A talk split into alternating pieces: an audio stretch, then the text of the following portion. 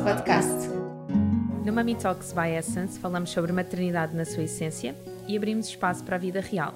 Aceitamos todas as alegrias e também desafios, sempre com intuição e consciência. Eu sou a Filipa, sou especialista em medicina chinesa e diretora da Essence. A Essence Prime Care tem um programa de maternidade com terapias complementares e com equipa multidisciplinar para apoiar famílias nesta viagem que é a parentalidade. Eu sou a Catarina Barreiros, tenho um projeto do zero, onde investigo uh, temas da sustentabilidade em todas as vertentes da nossa vida, nomeadamente na maternidade. Eu sou Catarina Gaspar, sou doula desde a pré-conceição até ao pós-parto, sou professora de Kundalini Yoga e o meu grande objetivo é contribuir para famílias mais felizes, saudáveis e divinas. Vamos começar? Sim. dois, três. Bem-vindos ao canal! Hoje temos aqui connosco Márcia Tosin, de Neurocompatibilidade, diretamente do Brasil, só para vocês. Para nós. Que honra! Porque a seguir temos que marcar consulta com ela. É por causa disto, percebem?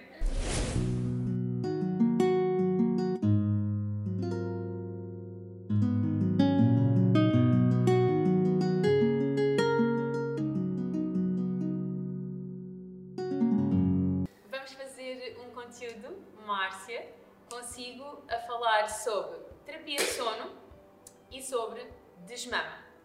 Mas antes disto tudo, quem é a Márcia? Quer-nos falar um pouquinho sobre si, Márcia?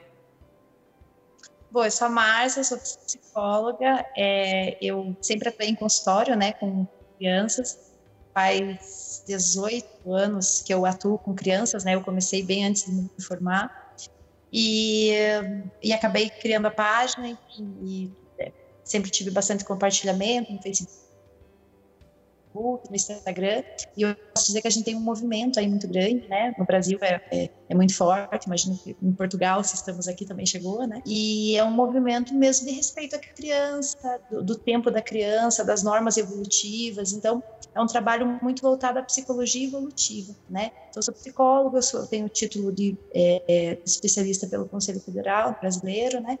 E sou especialista em psicoterapia do comportamento também.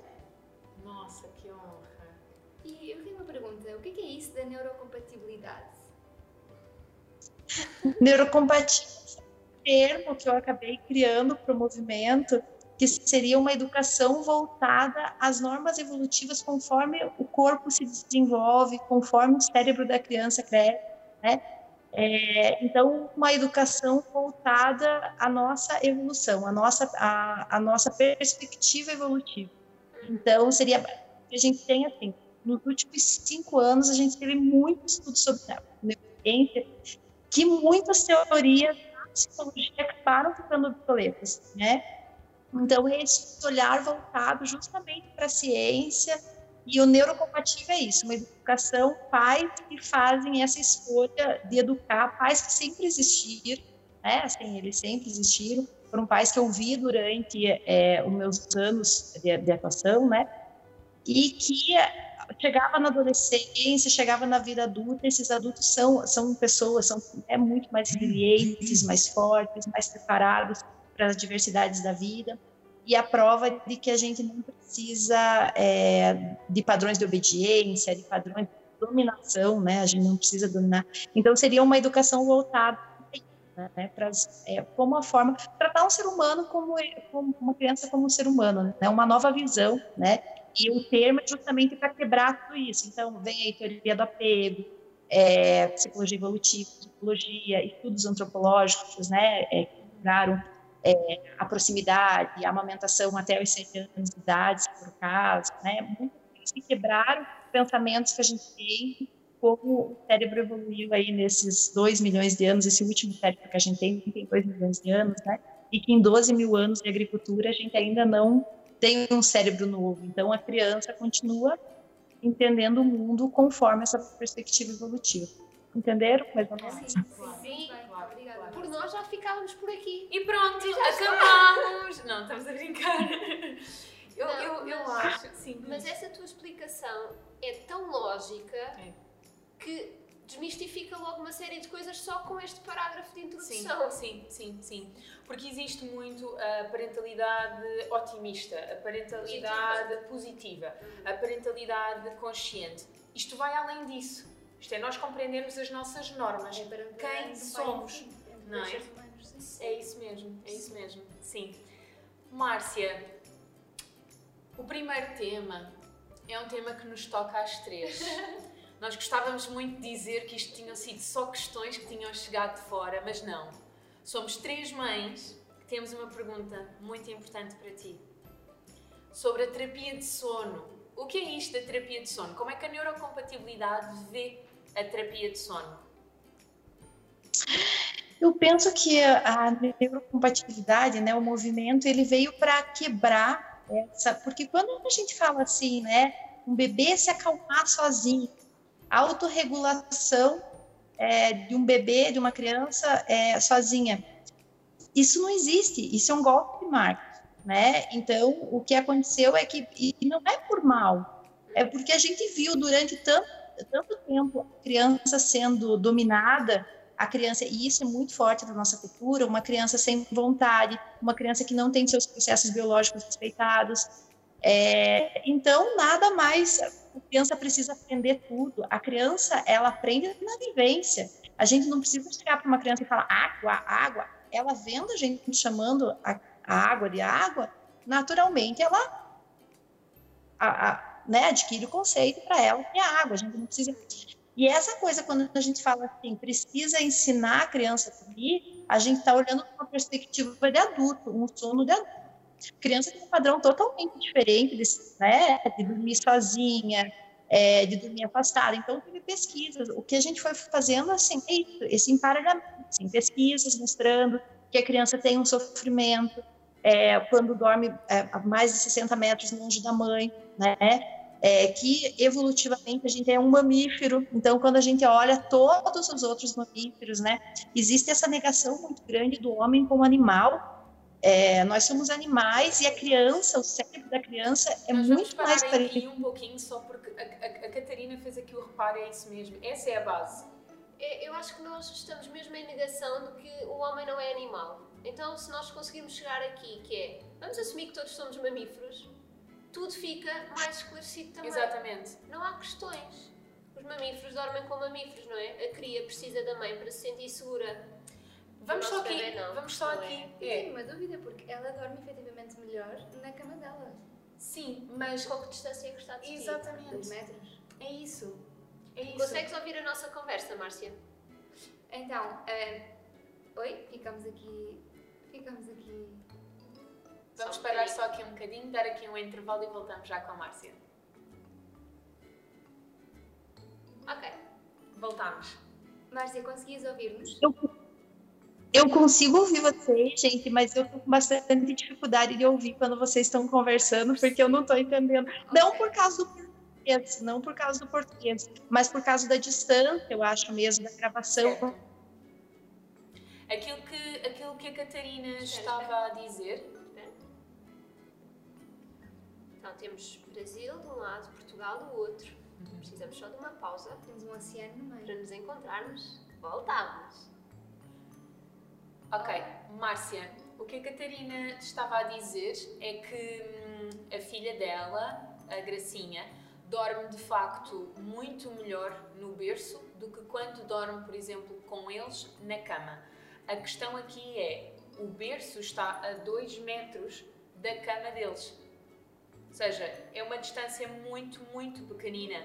E voltamos então à questão de provavelmente a Gracinha estar a sentir esta proximidade da mãe. E outra questão, quando a Gracinha te chama, Ah, sim, quanto tempo tu demoras a chegar ao pé dela? Dois segundos. Dois segundos. É. Então é, é muito importante nós, nós percebermos que. E eu deixo mesmo esta pergunta lá para casa. Ah, vocês não gostam de dormir acompanhados? Vocês não gostam de dormir em conchinha? Não é? Esta, esta proximidade não é diferente para as crianças. E que eterna história é essa de a criança tem que ser independente? Olhem, É quando eles tiverem criança. 18 anos, vocês não vão querer que eles sejam independentes. Não, é exigir uma coisa de uma criança quando ela não tem capacidade para, para ser mais do que aquilo, não é? Para fazer diferente. Eu acho que às vezes as pessoas adultas acham que as crianças não fazem determinada coisa porque não querem, não conseguem. E se conseguem e se dormem 12 horas, espetacular.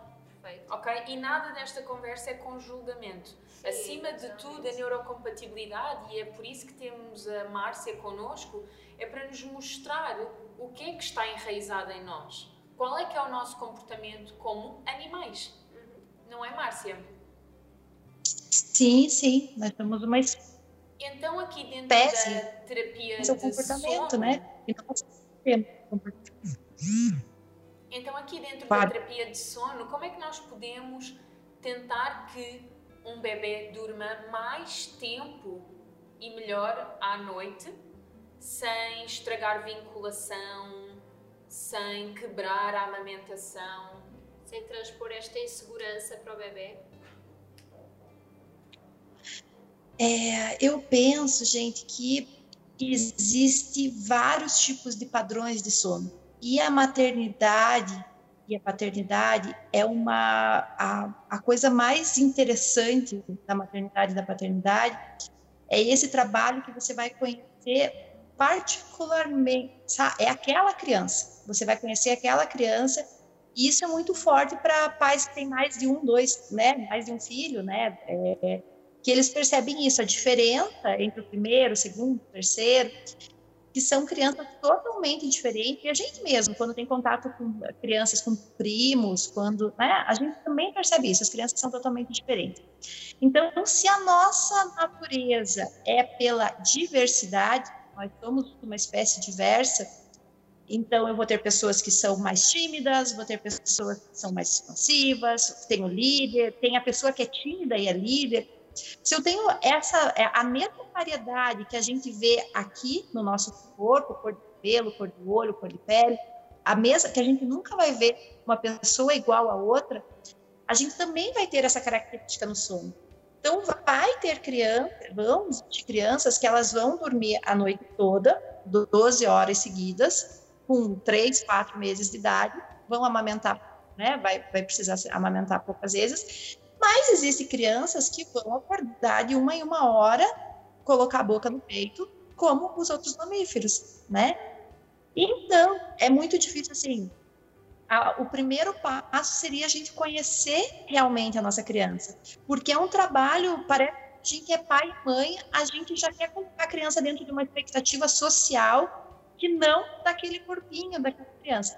Então, a primeira coisa, assim, é conheça a sua criança, e aceite, valide que é aquilo mesmo, sabe? Aceita que dói menos, né? Assim, aceita. É, porque quando, eu sempre digo assim, ó, quando a gente começa a fazer intervenção em sono, em desfraude, em amamentação, é, em, em, processos naturais, em alimentação, né? Qualquer tipo de alimentação, até criança maior que já se alimenta, quando a gente tenta fazer essas mudanças, a probabilidade de você mexer numa estrutura que é, é, é, muito forte ali e é, dá errado é muito grande. Então são processos. Olha a alimentação, né? Assim, o pessoal fica porque tem que fazer três alimentações, é, refeições por dia. A criança evolutivamente não funciona bem assim, né? E quando a gente tem esse conhecimento, tudo fica mais fácil. Então, assim, é, a amamentação é livre demanda.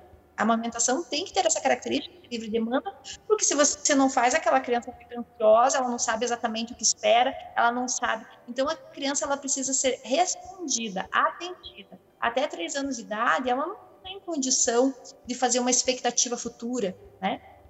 Então, é, é a, o, que, o que a gente poderia fazer realmente é escuridão, deixar o ambiente todo escuro, né? É, Para a criança sentir o dia e a noite. Então, durante o dia, ela tem acesso ao dia e à noite a escuridão, out mesmo, né? Escuridão.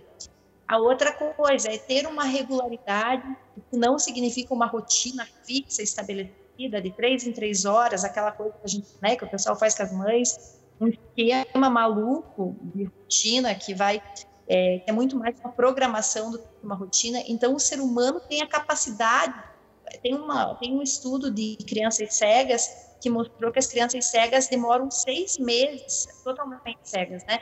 É, demoram seis meses a mais para desenvolver o sono, dormir à noite, né? Fazer essa, é, essa diferenciação de dia e noite, do que as crianças não cegas, né? As crianças que enxergam. Então, o que acontece?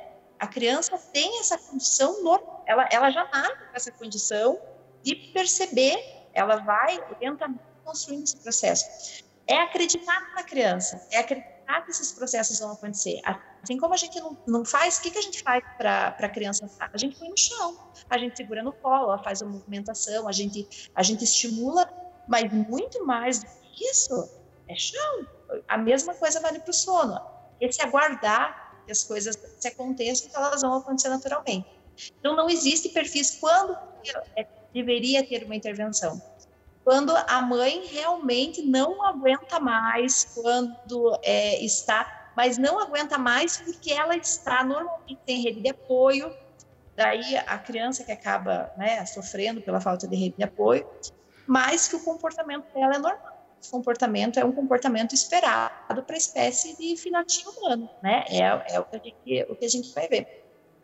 Então, além da escuridão, uma rotina é, respeitosa, é, a amamentação a livre demanda, a criança ser bem atendida, é, pode ninar, pode a proximidade, tudo isso vai facilitar naturalmente que o sono é, se consolide. Uma pergunta: nós podemos aconchegar no colo, passear com o bebê, adormecê-lo no nosso colo, cantar, fazer festinhas? Com certeza, veja que esse é um comportamento de espécie, né? Essa é uma norma da nossa espécie, né? Balançar, é, veja um bebê quando uma mãe estivesse correndo, é, fugindo de um predador, nada mais é, natural que a criança ficasse quietinha, né? Então o movimento ele faz, ele vai fazer isso. Pode ver que, que às vezes tem pessoas que precisam pular para a criança. Tem algumas crianças, né, que você precisa, né? Eu vi que você estava ninando ali no início, né? Estava ninando, ninando. Por quê? Porque esse movimento é um movimento natural, que, re, que repete. Quantos meses é, é, ela tem? Quatro, quatro meses, né? Nossa, imagine, quatro que bebezão. Né? Então, é quatro meses é, que. É, o que, que é mais natural para a criança ainda? Ela está esse corpo ainda está tá se adaptando, né? É um cérebro muito mais parecido com o dos outros animais do que com o do homem adulto, né? Então, é, a, tem certos conceitos que a gente quer que a criança pequena entenda que ela não vai entender, né? Ela precisa do desenvolvimento do neocórtex e esse é um processo que está acontecendo agora, né? É, e, e que, que vai continuar aí até os 20 anos de idade, mas enfim, é isso. Tem uma questão também que é, é, comprovado quando nós adormecemos o bebê na mama, no colo, com embalo, ele tem mais tendência para acordar? Tem mais tendência para? Para acordar, para despertar, do que se adormecer ah. uh, sozinho, ou seja, acompanhado, mas sozinho na, na cama. A criança sozinha na cama tem mais tendência a acordar, é isso? Não, vou dar-te um exemplo pessoal eu já percebi que quando o Vasco adormece na maminha, ele normalmente dali a duas horas, duas horas e meia está a despertar no primeiro sono da noite. Se ele mamar e depois sozinho rebola para um lado, rebola para o outro, mas ele percebeu que já não estava na mama, então ele dorme tipo 3 horas, 3 horas e meia, 4 horas e o sono eu noto que é mais tranquilo. Uhum, eu noto mesmo é, é, quando você respeita a proximidade, quando essa proximidade está acontecendo, né? É, você sabe, eu, não sei se eu entendi bem, mas assim, é, a gente vê isso até com criança de 4 anos de idade.